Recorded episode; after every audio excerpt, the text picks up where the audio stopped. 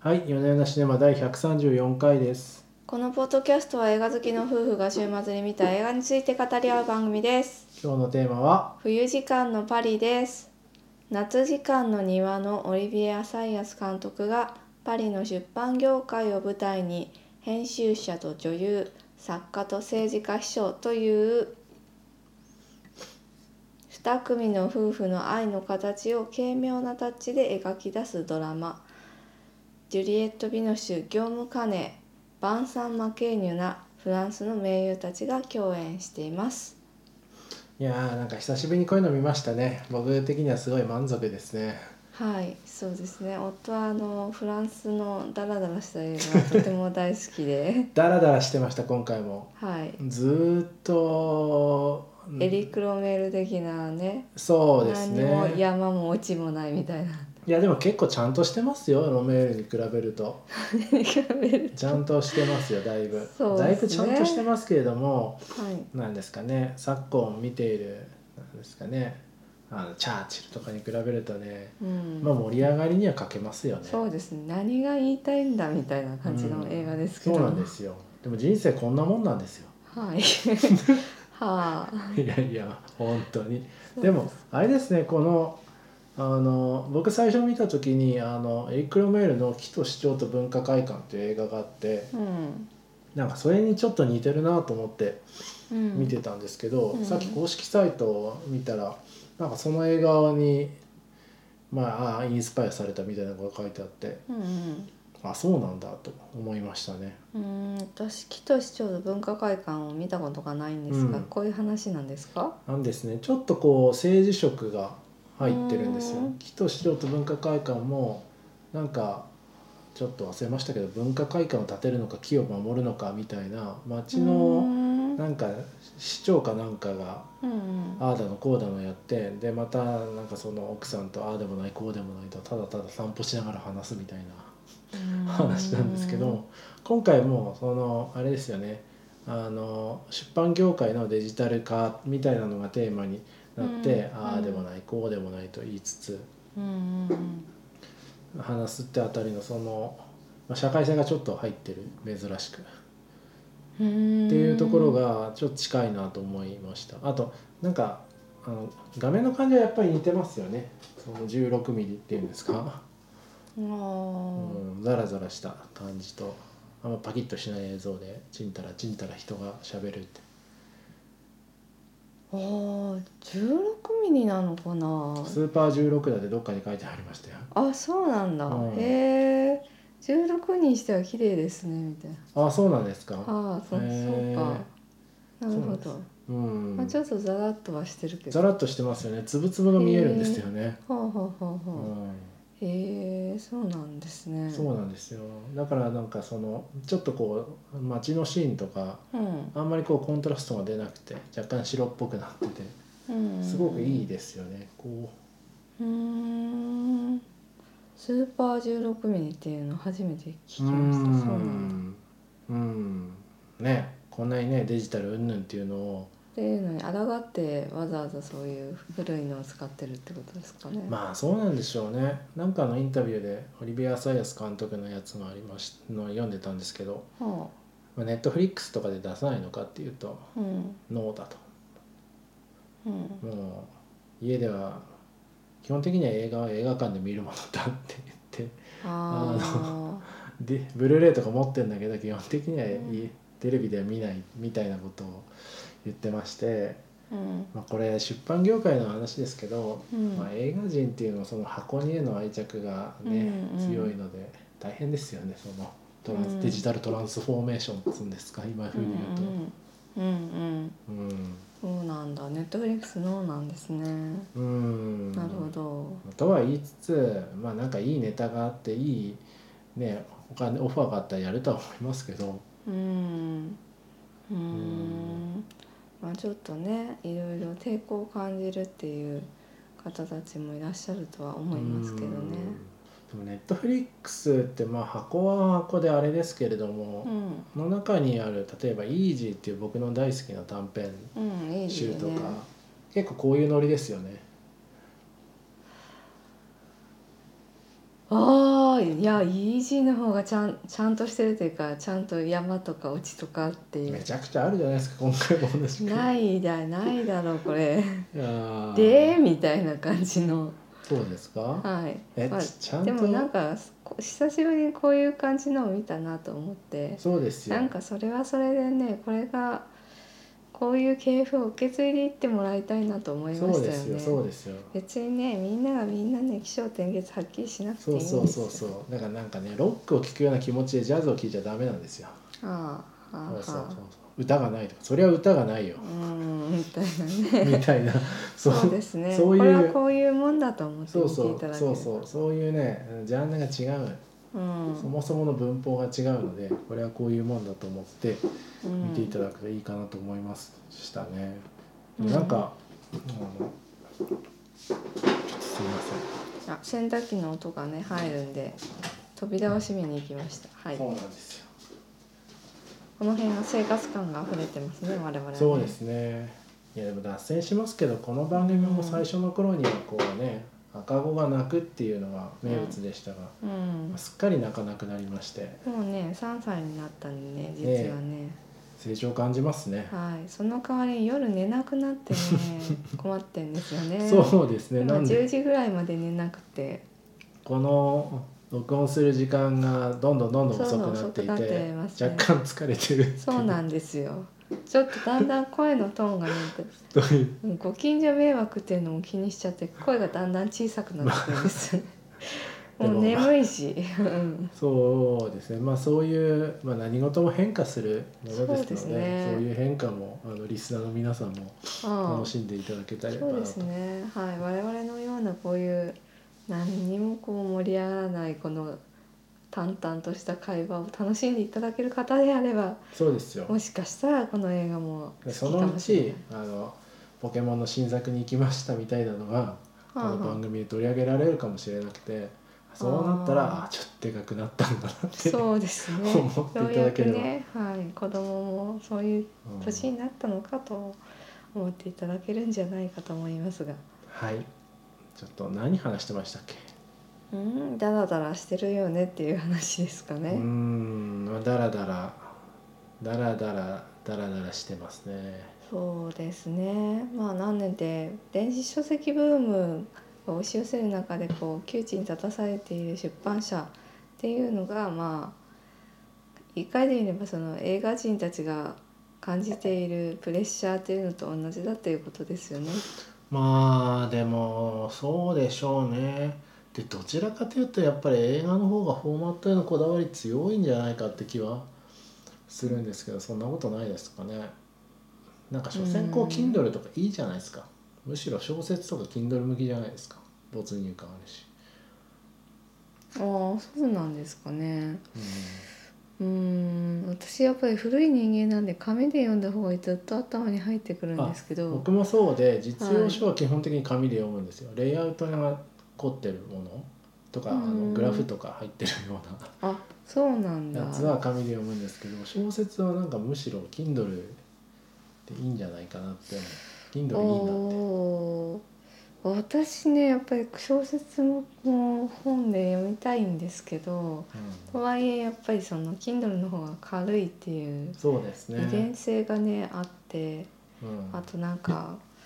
紙の本だと持ち歩くの重いからねあそれもそうなんですよなんかあと検索性がいいんですよね実はね実用書とかはね検索性とかあのマーカー引いたところがどこだとそうそうかそういうそうのは後からすぐパッて出せるのがいいですよね。うん、でもね思うんですけどねもう完全に脱線してますけど、うん、あの僕基本的にはこう線を手で引きながらで余白にいろいろ書き込みながら読むうん、ので、なんかあの Kindle のマーキングってちょっとなんていうかこう身体性が足らないんですよね。うん、あと書き込めない字を書けないまああんまああるんですけメどモっていうのはコあメンるんですけどね。トうん、のでなんかちょっとこういまいちだなとは思っております。うん、うんはい、まあだから一長一短だなっていうのは思ってますけど、うん漫画とかはね Kindle で全然いいなと思ってます。漫あ画本当ですか漫画ってこう見開きがミソだと思ってて。ああそうかそうでもないまあ多分そう言われるとそうなんだけどただ漫画ってほらあの長いやつだと十何巻とか揃えうんなき邪ゃいけな魔いだってことね部屋にそうそう部屋の本棚をすごい占拠しちゃうからそ,、の割に読む時間がすごい短い一瞬で書やめちゃい籍ますからなんで、ねまあ、なんかそれは Kindle でいいなと思いまうーす、ねんなるほどねうん、うーんと思っちゃってますけどねうーんうんそうね小説もできればまあ紙で読みたいけどっていう感じはする、うーんあそうなんですうねんうーんなるほどねこの辺はでも私がこう古い世代だからかもしれなくて、まあでもまあそうですよデそジうタルネイでティブからしてみるとなんか紙の方が逆に扱いづらいっすてそいううふうですによ認識されるんじゃないですかねうー。んそりゃそうですよ検索もできないし扱いづらいという意味では扱いづらいですかうんらうねん、そうですね、うんまあそういう機能面考えるとその通りなんですうよ、んただなんかそこから立ち上がってくる体験みたいなのまた違うんですいよ。やーでもねやっぱ記憶に残るんですよね紙の方がそれはそうだと思う、うんうんうまあでそうねなんか紙の方がその文字と対話してる感があるっていうか、んまあねなんかこうあれなんですよねやっぱ人間の認識率が高いんですよね紙の方が、うん、なんかこう構成とか原稿の構成とか必ず印刷してやれって言われますからね、うんうんうんそうですね文字発見度が高いってうんうんまあ、というのもありつつなんかこの映画の中に戻りますけど無理やり、うんうんまあその絶対に髪が素晴らしいって言ってるジュリエット・ビーノスとなんかイケイケでデジタルで世界を変えるわって言ってる小娘との対比がすごくいいですよね。うんうんうんなるほどねうんその二人を対比させたかったのかっていうのもああなるほうん、いや最初にあのあのアランが帰ってきた時にどうん何と仕事してたのあのデジタルショーのローラローラうんみたいなうことんを仕事してたんだって言ったら、もうジュリエット・ビノシュがこう皮肉たっぷりに「あああの MBA を取ったうん賢くて肉食系って感じの人ね」ってみたいなことをうん言ってて、うんね彼女は彼女でジュリエット・ビノシュの方はなんかこうよくわかんないこうテレビの警察なんだか危機管理責任者だかなんだかの、うんドラマのシーズン4に来てやる気がないが、まあ、うん受けてみるかみたいなところ悩んでてその2つの対比が結構いいなと思いましたけどね。うーんなるほどねうんそうですねまあなんでこう今も話聞いてて思いましたけどいろんなことがはっきりしない感はありますねじゃじゃあと言いますと例えばいやーそうねそのロールさんの役割みたいなのがねまあそうねその電子書籍っていうのの象徴でそうですよ現代ビジネスのせいですよ彼女は。うん、うん、現代ビジネスのせいそうですよ、ね、マーケティングがねそうみたそういそなうマーケティング思考 SNS でマーケティングとかそうそうちょっと提案してきちゃうしみたいうなん若くて新しくてそうそうでもそれについていけないアランとかちょっと生きっててねちょっとでなんかねもアランはちょっと不倫もしてみるんだけどみたいなアランは、まあ、そういうのにもよりつつなんか100%賛同できないみみたたいいななねそうキャラですよねそういう感じですよね。うん、ううんんなんかねまあそうそうですねその辺になんかこう監督の主張が透けて見えちゃってちょっと私の中ではうーんって思うところもありましたが、うんまあ分かりやすく透けて見えますねそうですうねん、、まあでもいいんじゃないですか、まあいいんじゃないですかねみたいなそうねオリビア・サイヤス本当はアサイヤスらしいんですけどまあアサイヤス浅い安っていう表記が多いですね日っていうの本だはと日ね本で入ってきた時に「朝イアス」ってなっちゃってたんでもうみんななんかずっと慣れで「朝イアス」って言ってるんです けどこれパーソナルショッパーの時もそんな話しましたねそうあそうでしたねそうだったうん、そうっすねなんか結構本人はどういうところがどういう映画を撮りたいって思ってるんだろうっていうのがうん、なんかさっき読んでたインタビューでうん、面白いなと思ったのは、ディアレンと、まあ、関連して取り上げられることにどう思いますかと似てるとか言われるまあそれはそれで光栄だと、うん、結局ディアレンもかのオリビア・サヤスもあのイングマール・ベルイマンとエリック・ロメールの両方を追っているのでまあ大体似てくるんじゃないかみたいなことをうー言ってんましたね。そうかまあ、悲劇性とどうでもいい日常性みたいな、うーんなるほどねうん、そう元ネタが一緒だから似てきちゃってるんだよっていうことですね。まあそうですねはんはんはんそうですねまあでもやっぱこう、まあ、確かにその元ネタは似てるし近いところもあるんですけど、うんなんかこうお料理の仕方は全然違いますよね、うん、まあねうん、ウディアレンの方がね、まあ、引きこもごもみたいなねそうそうコメディ寄りですけどね。ちゃんとこう喜怒哀楽分かりやすくするけどなんかがこうオリビア・サイアスはただただこう議論してですよねはい、そうですね。だからロメールの方が近いで すね。感じはしますね。うんうんまあそうかもしれないですね、でも結構なんかこれまでの映画全然違う直近の映画違う印象だなっていうのは思ってきてうん、うんますけどね、アクトレスとかパーソナルショッパーとか、ううーんん、って思いました。うんまあ個人的にはその夏時間の庭と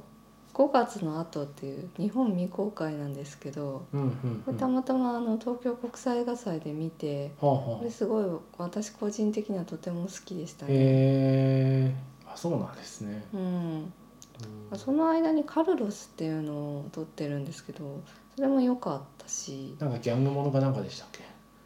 えギャギャングギャ ング忘れました違いますか、そうです、うまあその辺がん、良かったと、そうですねうん、はい。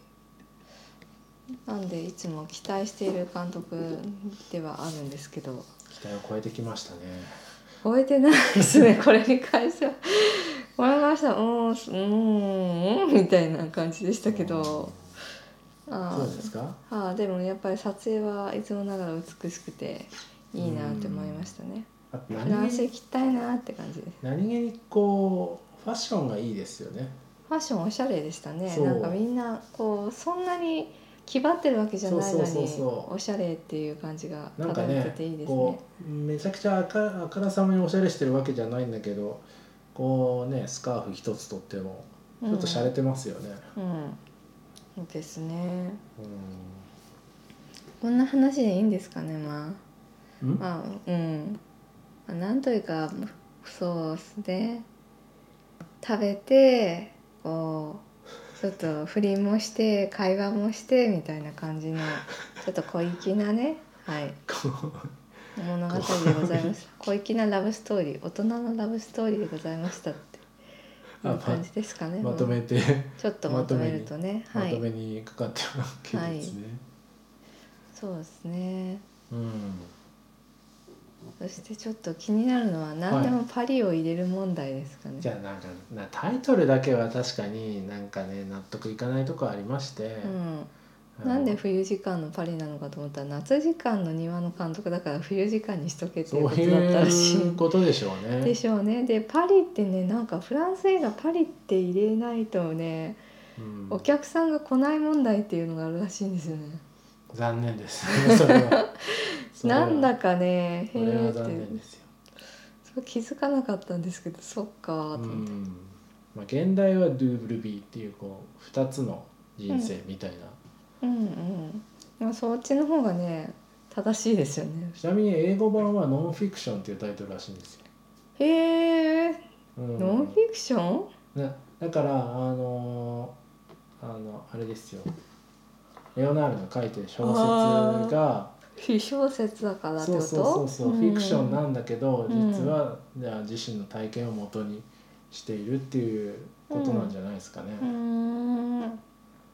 ほどね。まあ、これもこれで分かりにくいですようね、ん、そうですね、うんまあ、それよりは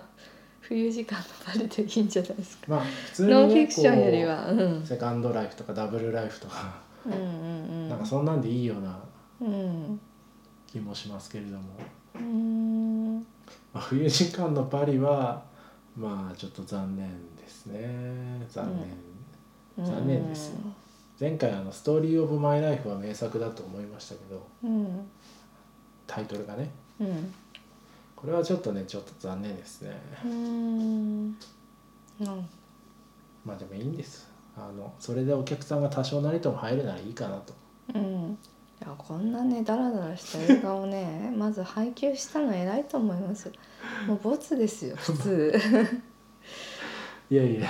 いやもう監督とねあと主演がまあジュリエット・ビノシュだっつうところでねそうですなんとか引っかかったみたいなぐらいじゃないかなって思ってジュリエット・ビノシュはいいですねでもねジュリエット・ビノシュは素晴らしい何やらせてもいいですね女優さんですようん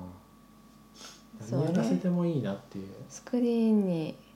愛されるいつの時代もいいですよねこうしあのナイーブの象徴みたいな少女期ももうねうん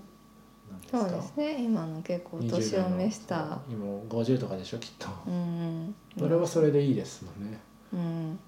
そうですなかねなかなかなかいないですねそんな人はうんしかもカトリーヌ・ドヌーブとかに比べると面倒くさくなさそうっていうああまあドヌーブに比べればっていうそこと比べると大抵の人は98%の人は面倒くさくないと思うよそうですかはいこれさんも大変だったなろうなとう思んっうんて、うんはいまあということであのこれはあの文法の違う劇だという心構えで見ていただくと大変楽しめると思いますのでうんうんうんうんそうですね別のものだとそ思うっでてすよ見ていただけるそうとですよ、いいんじゃないですかね、はい、うーんはい、あとちょっと俳優さんの話するとまおあそのさっきのジュリエット・ビノシュ以外にですうね、んあ業務カネっていう俳優さんこれアランっていううんうんそのジュリエット・ビノシュの旦那さんのはいはいはい役で出てますね。はい、まあ誰業なんです務かカネといえばね、はいまずダイアン・クルーガーと結婚してその後にマリオン・コティアールと付き合ってるっていうので有名です ゴシップああそうですかよはいそうですねうくゴシーッんプ出てきますね本当にそうですねなんあかの小娘いいいいんじゃないですかあのちょっとハスキーでちょっとえーあ風撮っーたぞみたいな感私知りませんでしたがクリスタ・テレさんっていうみじたでいですすごくねハマってましたね可愛いいですねうんそしてちゃんとおっぱいをポロリンと出してくれてていいんじゃないですいかやあの追い受けシーンがあってい良、かったですね。そうですねうん、でも全然私見てないんだよななんかやっぱりフランス映画だとちゃんと補足できかてかもうない。ね入ってこないですからねうん、そうですねコスタがガブダスの斧っていうのでキャリアをスタートしているということで、うーんえーあとはリサ・アズエロス監督の「LOL 愛のファンタジー」いっていうやのにー出てるそうです。もうちょっとでボンドボン聞いたことド知らないガールとかいけんじゃないですかあの顔なら可愛いよね可愛くてちょっとクールなそうそ感じでいいですよね少女性とクールさがあっていいなういとけると思いますよ思いました美しい女優さんですね昔のバネッサ・パラディみたいな顔してますよねああそうかもそううん小悪魔感が、そうそうまあ、あとはバンサン・マケーニュレオナールのうーなんですけどんいいダメな感じでいいですよねバンサン・マケーニュすごいいいですねうん「女っ気なし」っていう映画が日本で短編なんですけど公開されてあはすごく良かったですねへえ このダメ男をやらせればねえあんな ね並ぶものなしみたあいなんななんかダメ男だけどなぜかモテるみたいな感じの漂う不思議な顔ですよねうん、そうですね。まあ日本だとセラビーっていう映画がね公開されてますね。という見たかこのこちらの方もなんかね監督もやってんですよねこのへー人ねだから割と最人なんじゃないかなるとほ思います、はいこんなとこですかそろそろうんお時間かと思いますのではいじゃあまああのダラダラした映画についてダラダラ話しました ぜひほんと ねこれで見たいって思ってもらえるのかどういかやでも面白かったですよ僕本当どの辺がですかいやダラダラしてるところですよほんと本当ねだらだら電子書籍について喋ったりとかしますからいいですねよぜひぜひ見ていただけるといいかなと思いますはいはい、ありがとうございまあしりたがとうございました